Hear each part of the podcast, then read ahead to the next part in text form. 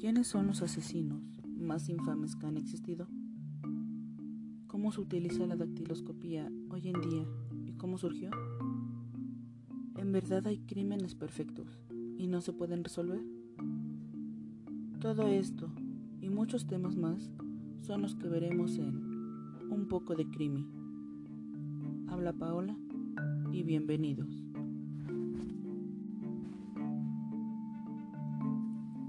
Cuando usaba el cuchillo sentía alivio psicológico. Sé que tengo que ser exterminado.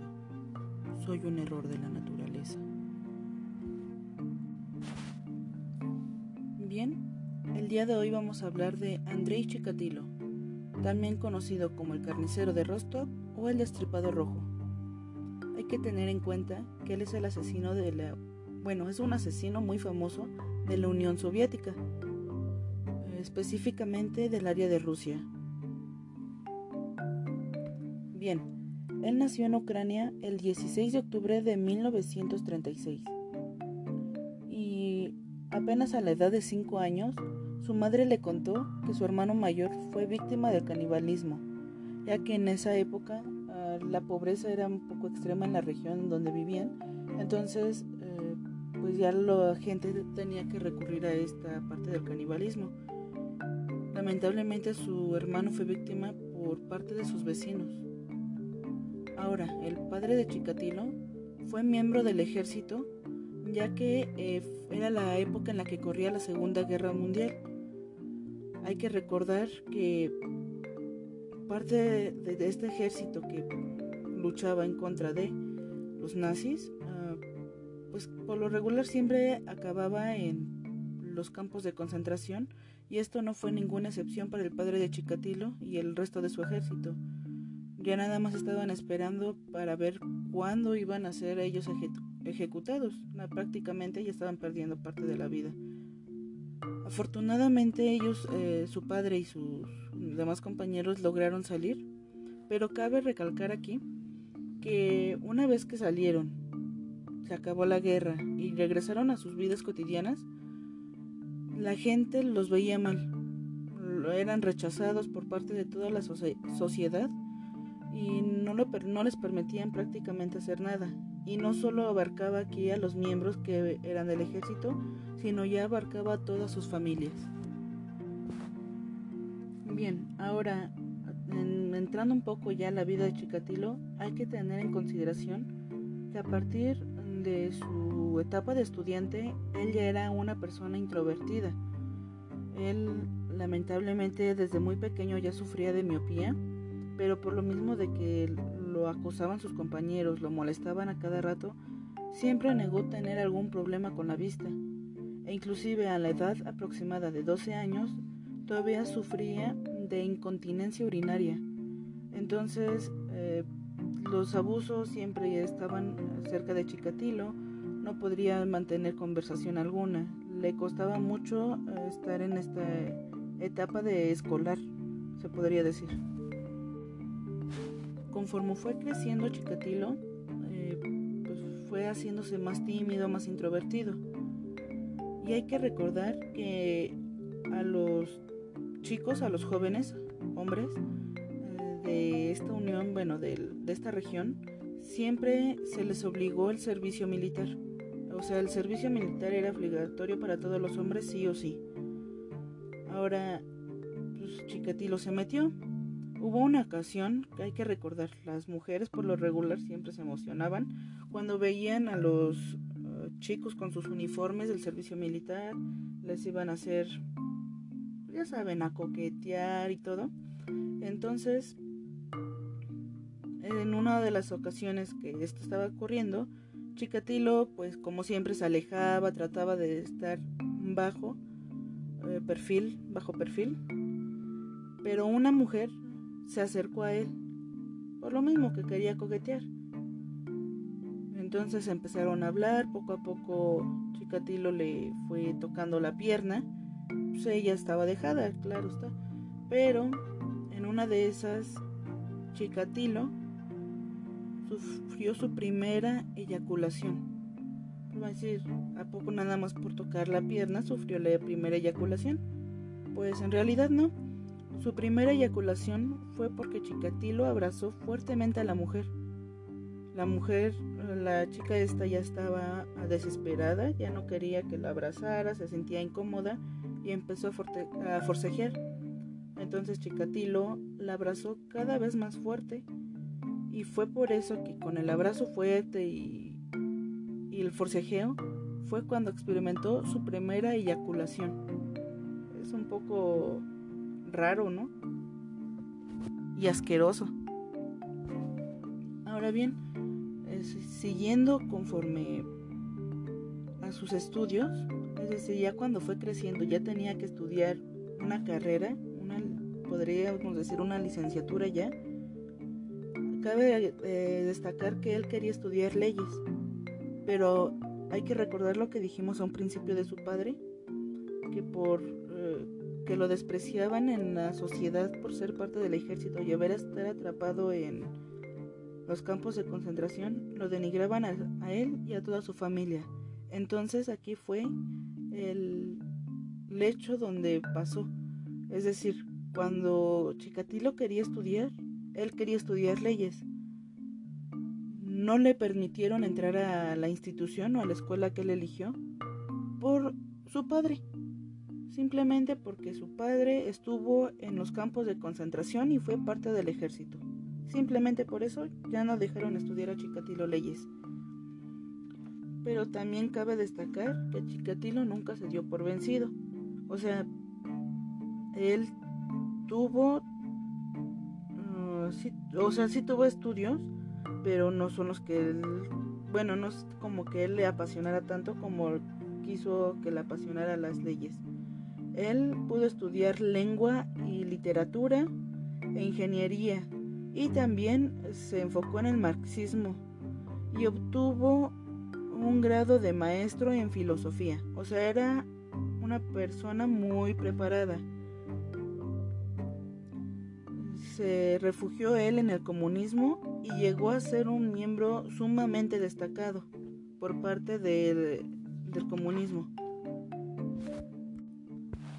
Ahora bien, ya dijimos que si es una persona eh, preparada, tenía estudios y que hizo con sus estudios. Bueno, pues empezó a dar clases, pero a partir de que empezó a dar clases, por lo mismo de que era una persona introvertida, desde siempre, sus alumnos eran adolescentes, siempre se burlaban de él, nunca lo tomaban en serio, y esto llegaba a frustrar tanto a Chikatilo que no sabía ya cómo tratar eh, ciertas situaciones. Simplemente se encerraba dentro de sí mismo. Pero también cabe destacar que en este trabajo se empezó a fijar en las niñas de 12 años. E inclusive, ah, bueno, inclusive se llegó a meter a los dormitorios de los estudiantes para verlas dormir. Y pues mientras ellas se dormían, él los observaba se empezó a masturbar con la bueno se empezaba a masturbar con la mano por eh, por encima del pantalón pero se metía la mano en el bolsillo para poder hacerla para poder masturbarse pero perdón pero cabe aclarar que Chikatilo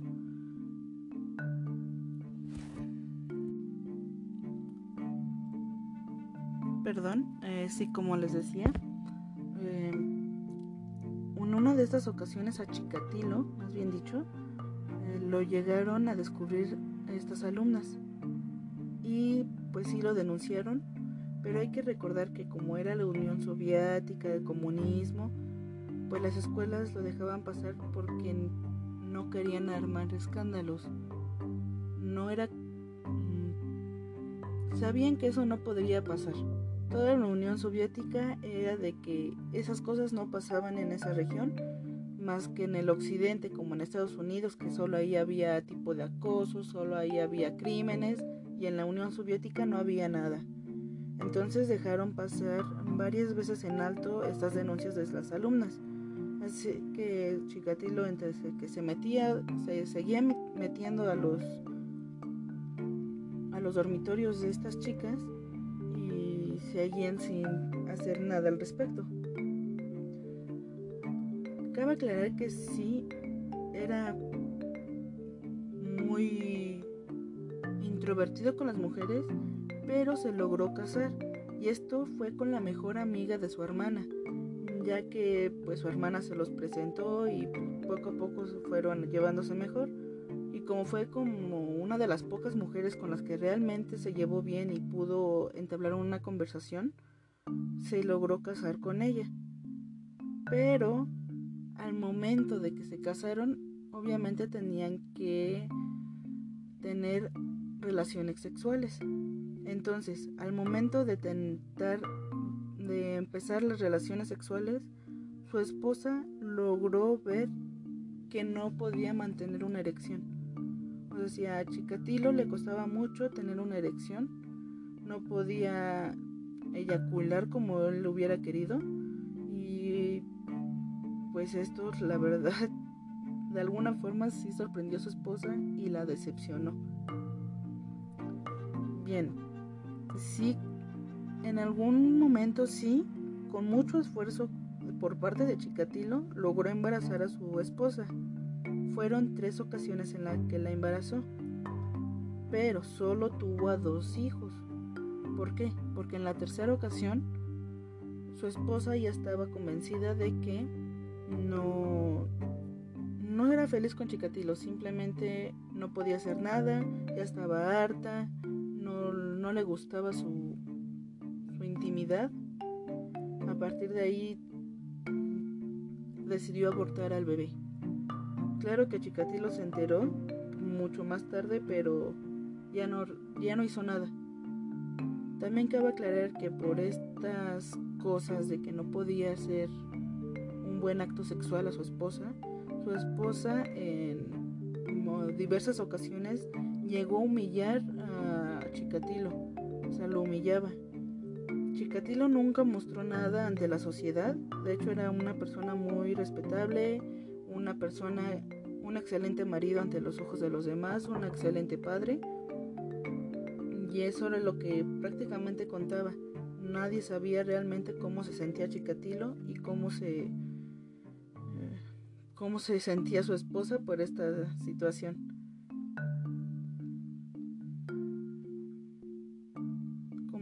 Les comentaba, eh, por su forma de ser, sus alumnos eh, se burlaban constantemente de él. Hubo varias ocasiones, como les mencionaba, ya se que lo denunciaban hasta que en algún momento ya no hicieron caso omiso y lo corrieron. Logró conseguir trabajo en otra escuela donde hacía exactamente lo mismo lo mismo y lo mismo. Pero a partir de 1978 se tuvo que mudar para dar clases a otra región, otro lugar, como lo quieran ver. Eh, le quedaba mucho tiempo de sobra en, lo que se cambiaban y pues prácticamente su familia todavía no se mudaba con él, todavía estaba mucho, todavía no empezaban lo de la mudanza, entonces a él le quedaba tiempo de sobra en la nueva en el nuevo lugar donde estaba. Entonces, con tanto tiempo libre, pues empezó a observar a niños y jóvenes por la calle y lo más extraño es no solamente que los veía, sino que empezó a fantasear con ellos. Y bien, ahora vamos con lo que realmente nos trajo aquí, que fue a la edad de 42 años. Cuando, es decir, cuando Andrés Chikatilo tenía 42 años, cometió su primer asesinato. Este asesinato fue el que marcó en él un deseo que tenía que saciar sí o sí. Fue el 22 de diciembre de 1978 cuando Chikatilo abordó a Yelena Zakotnova. Era una pequeña niña de 9 años. La llevó a una cabaña a las afueras de la ciudad. Y cabe resaltar que por su experiencia como profesor e inclusive su experiencia como padre, supo cómo hablarle, sabía cómo hablarle a los niños y jóvenes. Entonces por eso aceptaban a ir con él, a pesar de que era un extraño, agarraban confianza fácilmente. Entonces, pues a partir de ahí, la empezó a violar. Fue incapaz de penetrarla, así que utilizó un cuchillo como sustituto de su miembro para hacer el acto sexual. Al ver la sangre y el dolor que éste le provocaba a Yelena, Chikatilo empezó a matar a... Bueno, perdón. Pues sí, empezó a matarla, pero primero, antes de que la empezara a matar, con toda la sangre y el dolor que veía cómo le provocaba a la pequeña Yelena, notó cómo algo estaba, eh, cómo se estaba acercando él al orgasmo. Hay que recordar que su primera eyaculación también fue algo eh, con fuerza y desesperación por parte de la otra persona, o sea, de la otra chica. Entonces, ya cuando notó que se estaba acercando al orgasmo fue cuando empezó a matar ahora sí a Yelena. La empezó a apuñalar poco a poco en el estómago cuando veía cada vez más la sangre se desesperaba más y la hacía una y otra y otra vez hasta incluso la estranguló y hasta que por fin llegó a la eyaculación, es decir, no podía parar de estrangularla y de apuñalarla hasta que él pudo eyacular. Y esta fue la primera vez en la que Chikatilo experimentó el verdadero placer sexual. Que recordar que siempre tuvo problemas inclusive con su esposa que se burlaba de él justamente por esto. Entonces cuando por fin pudo experimentar el, verdadero placer, como él llegó a decir, él sabía que jamás iba a ser igual para los demás. O sea, los demás se podían excitar de otras formas, pero para él no. Él siempre iba a ser un raro. Ya que decía que a él no le daba placer acariciar los genitales ajenos, sino de maltratarlos sino de matarlos. Así es como Chikatilo llegó a pensar. De hecho, cabe resaltar que a partir de este primer asesinato empezó a dejar su marca, una marca que lo caracterizó eh, profundamente, que fue arrancarle los ojos a la víctima. Y dirán, pero ¿por qué? Bien, eh, se tenía una extraña creencia de que lo último que veían eh, los cadáveres era lo que se iban a quedar para siempre plasmado en los ojos. Entonces Chikatilo eh, se acercaba a él, bueno, a la víctima, y los veía. Una vez que las veía, le arrancaba los ojos para que la imagen se quedara plasmada, para que la imagen de él se quedara plasmada. Solo que con esta primera víctima aún no marcaba tanto este hecho, sino que primero la miró y le tapó los ojos en lo que hacía lo demás. A una vez muerta, le arrancó los ojos. Entonces cabe destacar que conforme fue pasando el tiempo, fue cambiando y mejorando, por así decirlo, la forma en la que iba a ser la marca especial y cómo iba a dejar a los niños. Bien, para deshacerse del primer cuerpo de Yelena, la aventó a un río que cruzaba por ahí cerca de donde estaban de la cabaña y a los dos días eh, la policía encontró eh, los restos de la pobre Yelena. Inspeccionaron toda el área y encontraron justamente en la cabaña eh, donde la llevó Chikatilo manchas de sangre. Por esto mismo pues, tenían el registro de que la cabaña era de Chikatilo. Lo interrogaron, inclusive fue interrogado ocho veces. Fue ocho veces interrogado, pero al principio sí cabe destacar que Chikatilo se mostró nervioso, pero logró mantener la calma y tuvo la eh, suficiente astucia para pasar los ocho interrogatorios como si nada, no mostraba de que él había llegado a hacer algo. Y al final terminaron inculpando a Alexander Kravchenko.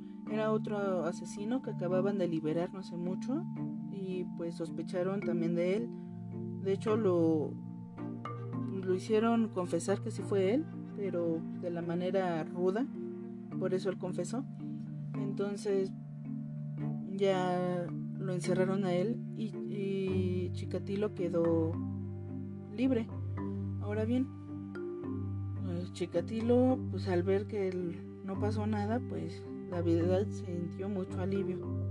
Nunca se enteró que lo habían este, ejecutado hasta muchísimos años después, pero pues, eso ya no le importaba a la verdad. Ahora, en 1981 eh, se convirtió, bueno,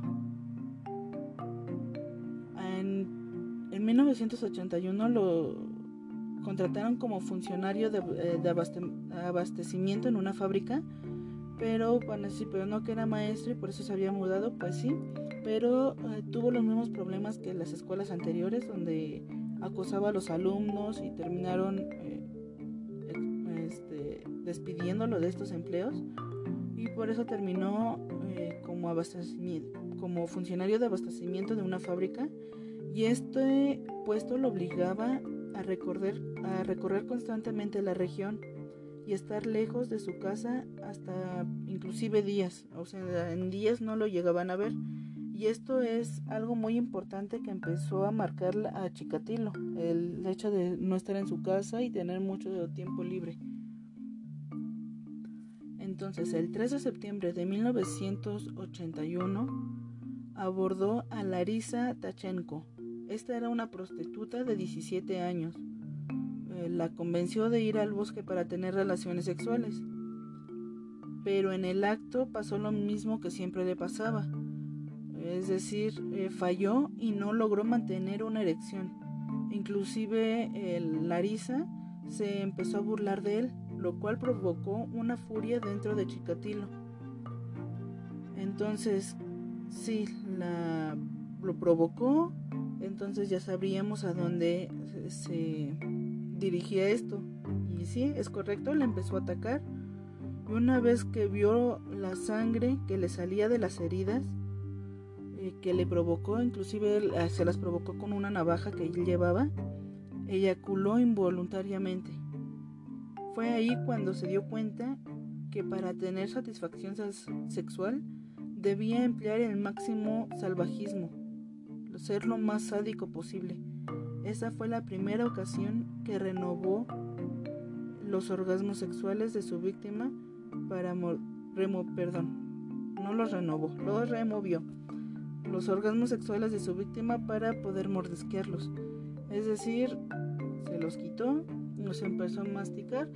Hay que eh, recordar que dijimos que cuando él tenía 5 años su madre le dijo que su hermano había sido devorado por caníbales.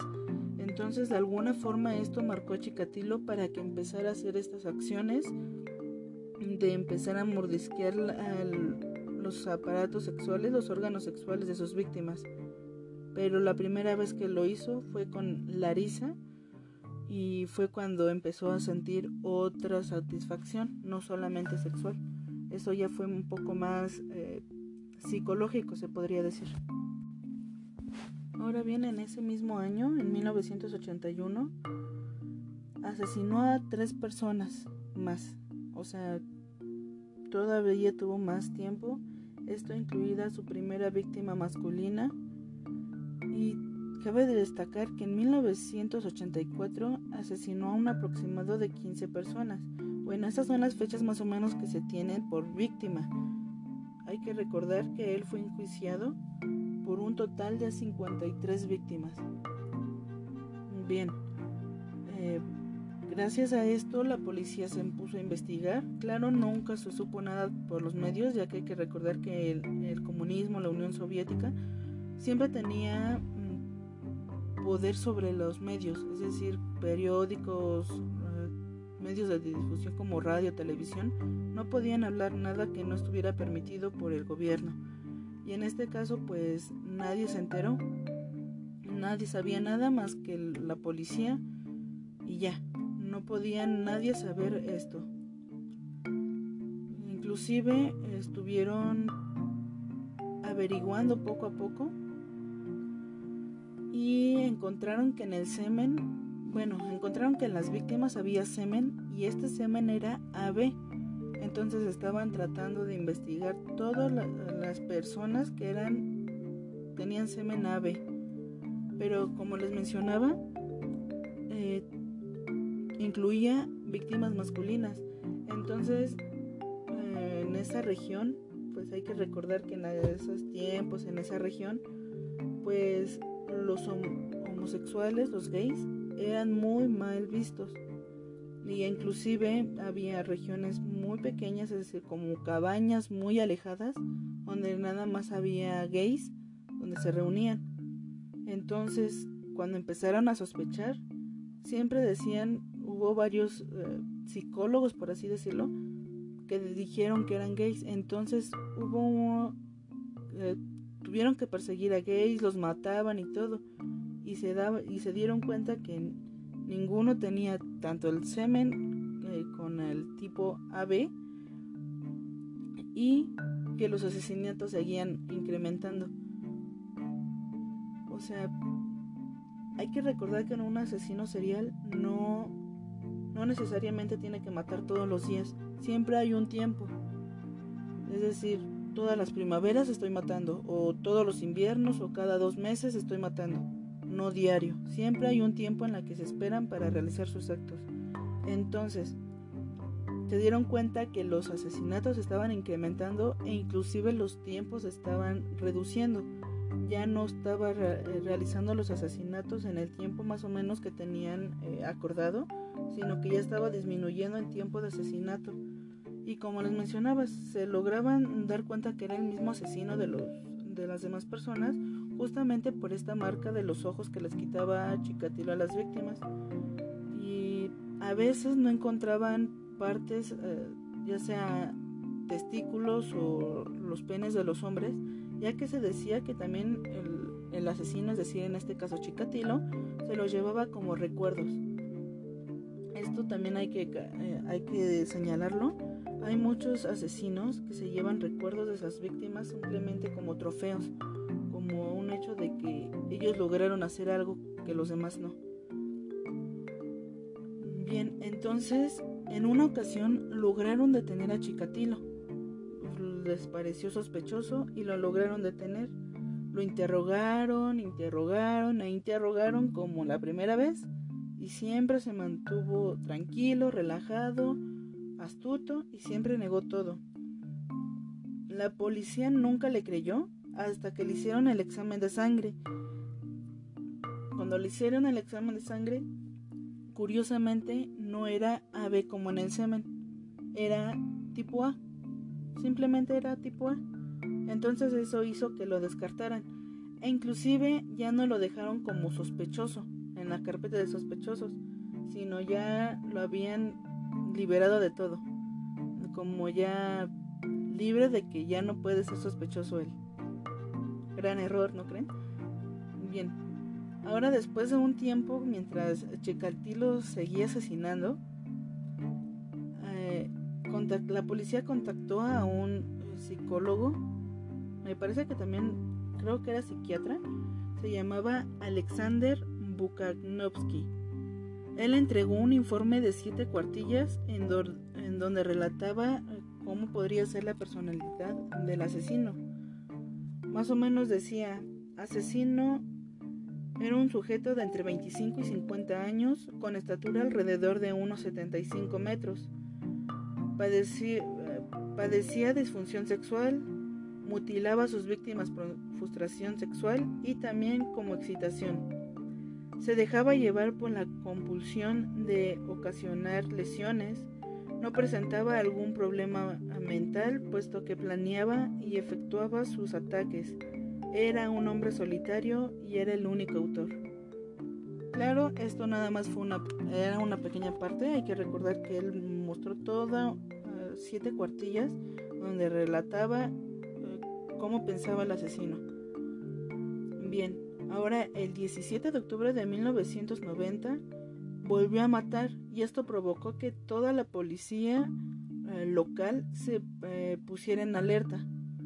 Y dos semanas después de que la policía se, se puso alerta, volvió a cometer otro asesinato. Y gracias a esto también la policía tuvo que irse a, lugar, a lugares más alejados para poder cubrir mayor área. eran más o menos unos 700 detectives o policías que cubrían. Hay que recalcar que donde agarraba sus víctimas eran terminales y estaciones alejadas de autobuses. Entonces aquí es donde estaban la mayoría de los policías. Este, cubriendo las estaciones de trenes y, las de autobuses. Entonces, y, dirán, bueno, ¿por qué es este, en terminales y estaciones de autobuses? Porque hay que recordar que Chikatilo solo buscaba a menores de edad o a jóvenes. En este caso, como eran más vulnerables, era más fácil. Y ahí era por lo regular donde iban los eh, niños jóvenes eh, pobres o que se escapaban de sus casas. Entonces era fácil ir eh, en estas estaciones para encontrar a los, a los niños, a los jóvenes y convencerlos de que los iba a ayudar. Ya cuando llegaban al bosque, pues ya es cuando él cometía los actos. Esto sí eh, lo detectaron la policía, que podría estarlos agarrando de las estaciones y es por eso que tuvo que mandar a los 700 detectives a estas, estos lugares para poder atrapar a Chikatilo. Ahora, el 6 de noviembre del mismo año, es decir, en 1990, uno de estos detectives que estaba inspeccionando las estaciones en las terminales logró ver a un hombre salir de un bosque. Y sí, efectivamente era Chikatilo. Observó cómo se lavaba las manos y notó que tenía en la mejilla una marca de sangre y también notó que tenía un, un dedo vendado. claro, sospechó de él y luego luego pidió los documentos. Y, y este le hizo también un informe rutinario, lo mandó a la estación y todo. Claro que en la estación no hicieron caso a este informe y pasaron cinco días o aproximadamente una semana y encontraron un cadáver en ese mismo lugar. Entonces lograron ver el informe que hizo este, este detective, este policía. E inmediatamente eh, culparon a Chikatilo y lo fueron a detener. El 20 de noviembre de 1990 se emitió una orden para poderlo eh, detener, es decir, a Chikatilo. Y ese mismo día que apenas salió la orden, luego luego fueron a detenerlo. No se esperaron un día más, un día menos, bueno, un día menos no se podía, ¿no? Pero un día más o dos no, no se quisieron arriesgar y mejor lo detuvieron ese mismo día que salió la orden.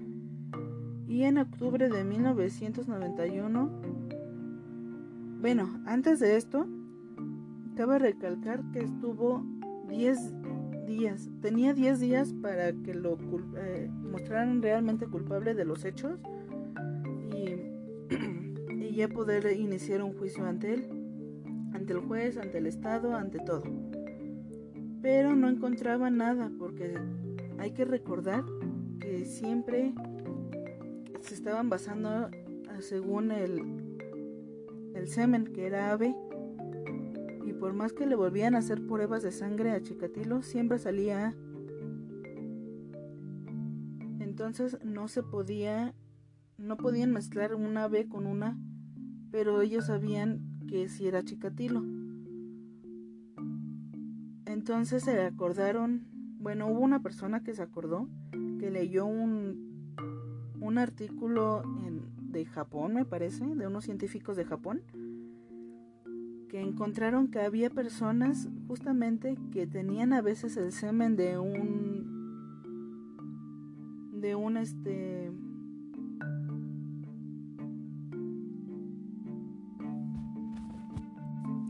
de un tipo y la sangre de otra.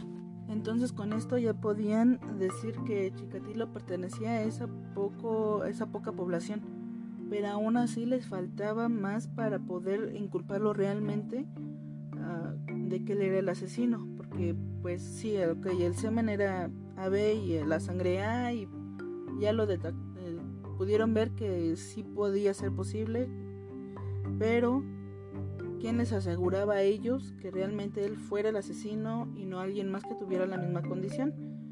Entonces, ya casi al cumplir los 10 días de, de tenerlo bajo custodia para poderlo inculpar, volvieron a llamar a, al psiquiatra que hizo el informe, a Alexander, para hablar con él, para que le sacara, poder así decirle la verdad. Él nada más dijo, yo nada más voy a hablar con él, no pienso hacer nada más. Y lo que realmente hizo fue leerle todo el informe que él había escrito. Al momento de estarle leyendo el informe de las siete cuartillas que él había escrito sobre Chikatilo, Chikatilo se quebró y empezó a decir toda la verdad, que él sí los había matado, cómo lo había hecho y todo. Entonces ya en octubre de 1991 tuvo que estar con varios psiquiatras que lo estuvieron estudiando y todo, y todos, todos, absolutamente todos declararon que él tenía buenas facultades mentales para poder ser enjuiciado. Ahora, el juicio contra Chikatilo inició en abril de 1992 y esto duró hasta el 15 de octubre del mismo año. Al momento de que inició el juicio, eh, Chikatilo se veía realmente, bueno, se podría decir que daba mucho miedo, ya que en esas ocasiones pues a los presos los rapaban para el control de piojos o de pulgas, así de control de piojos, pero pues estaba rapado, luego también se rapó las, se raparon las cejas, entonces sí tenía un aspecto un poco intimidante e inclusive lo tuvieron que encerrar en el mismo juicio en una celda de metal para que no, por si había alguna rebelión de los padres o de todas las víctimas, eh, tenerlo más o menos protegido para que no le pasara nada. También cabe eh, recalcar que en cada uno de los juicios en los que estuvo presente, siempre llevaba su camisa favorita o la mayoría de veces llevaba su camisa favorita, que era una que tenía logos de los Juegos Olímpicos. Ya que inició el juicio, él empezaba a hacer cosas muy extrañas como a bostezar, gritar. Eh, hubo una ocasión en la que se quitó la camisa, se, bueno, se quitó la ropa y empezó a menear su pene enfrente de todos diciendo que era una cosa inútil o sea, hacía actuaciones muy, muy lamentables. Muchos decían que esto lo estaba haciendo justamente para que dijeran que realmente sí tiene problemas mentales y no y no podía llevar un juicio. Inclusive una de las ocasiones en las que el Chicatilo estaba haciendo sus cosas, eh, ya había desesperado al juez y este le gritó que se comportara que porque ahí estaba, estaba ahí que por ser un asesino. Entonces, esto alborotó a todos, como estaban ya en la prensa. Le dijeron. Entonces sí, eh, por esto mismo eh, Chikatilo alegó que no importara si decía que sí era verdad o si no, si ya de todos modos lo habían enjuiciado y estaban diciendo que sí era un asesino. Inclusive también los los los abogados de Chikatilo, es decir, su defensa, también alegaron esto mismo. Pidieron más estudios para demostrar que su cliente, es decir, Chikatilo, sí tenía problemas mentales para que fuera eh, inculpado, nada más lo llevaran a, a, una, a una celda de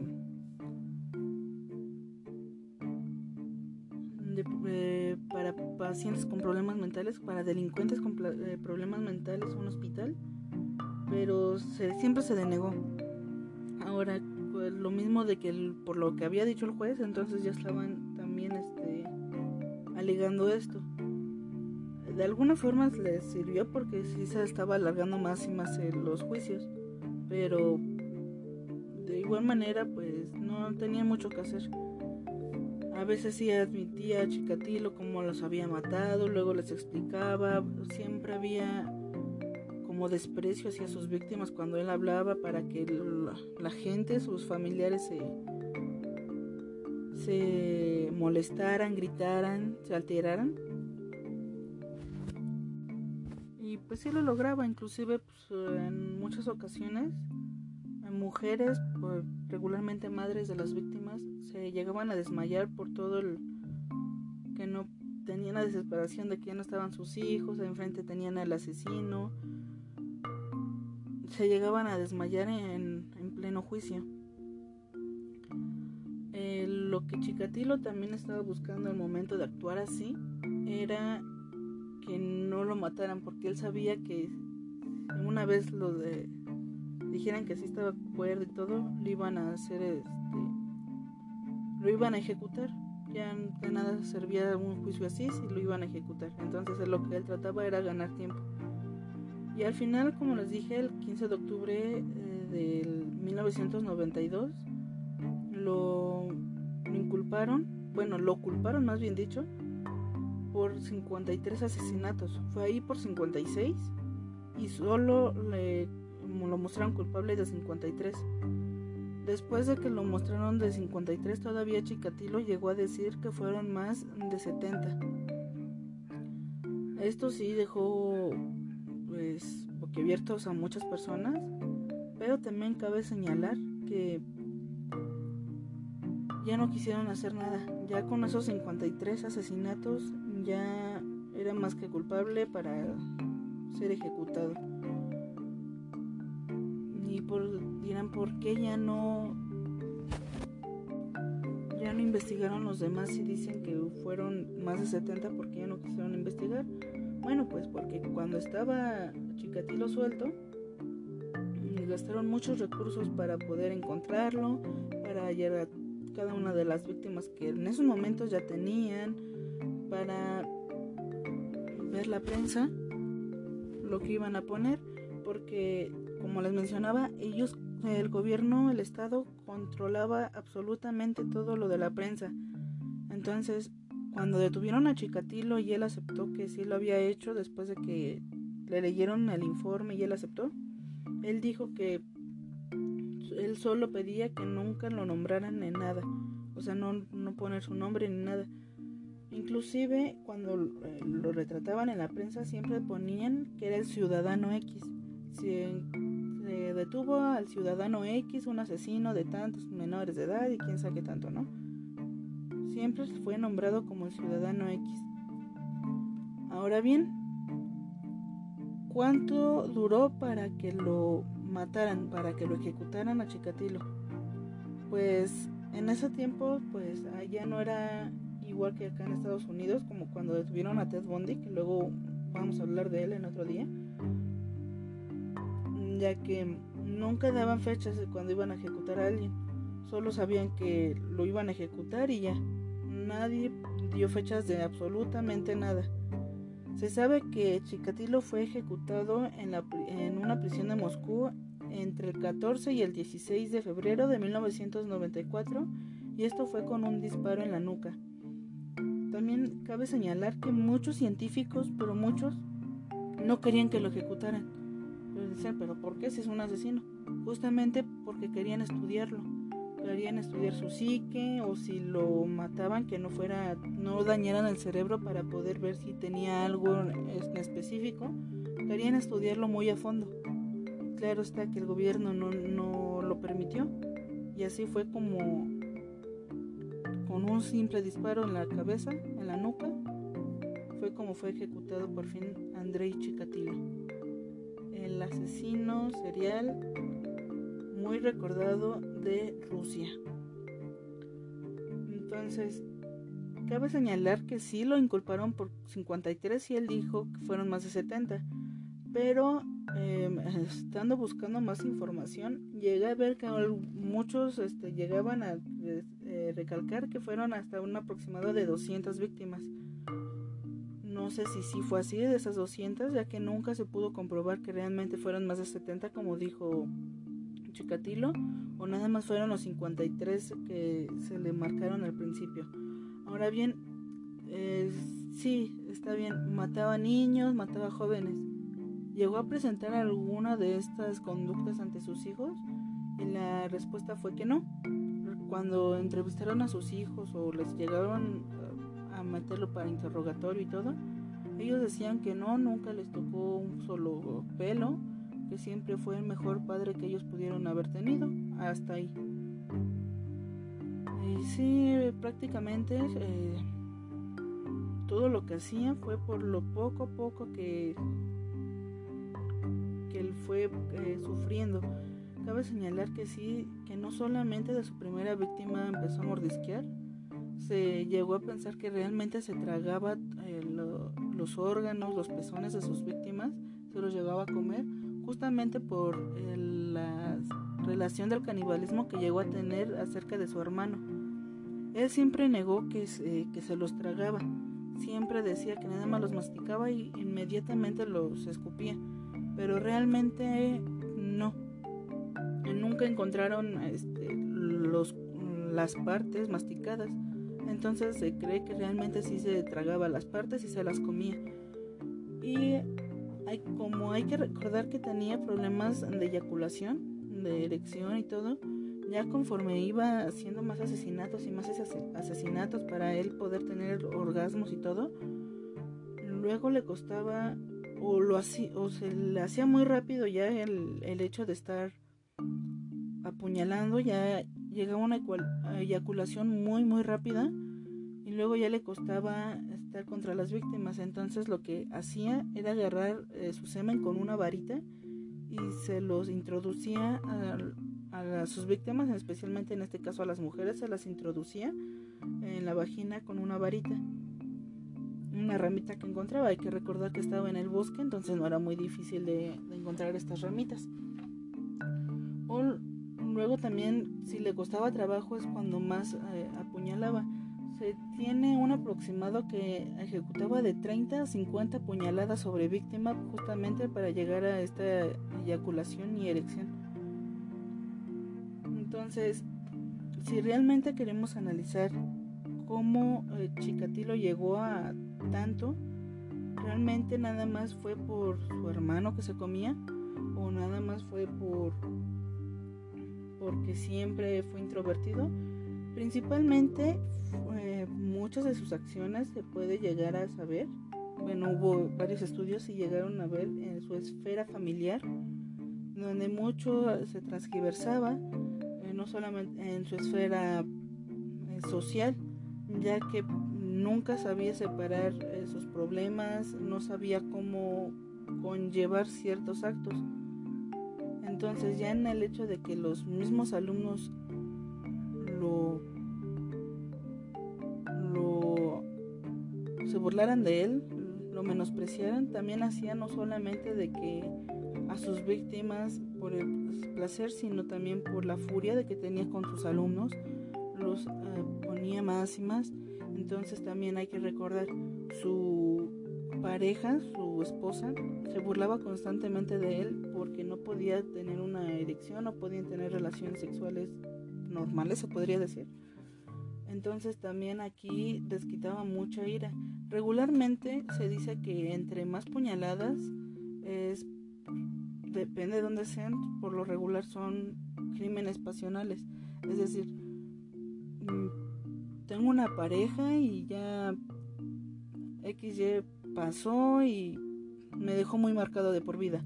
Entonces, ya en un futuro yo llego a asesinar y me acuerdo de esa pareja, em, lo empiezo a apuñalar y apuñalar, esos serían crímenes pasionales.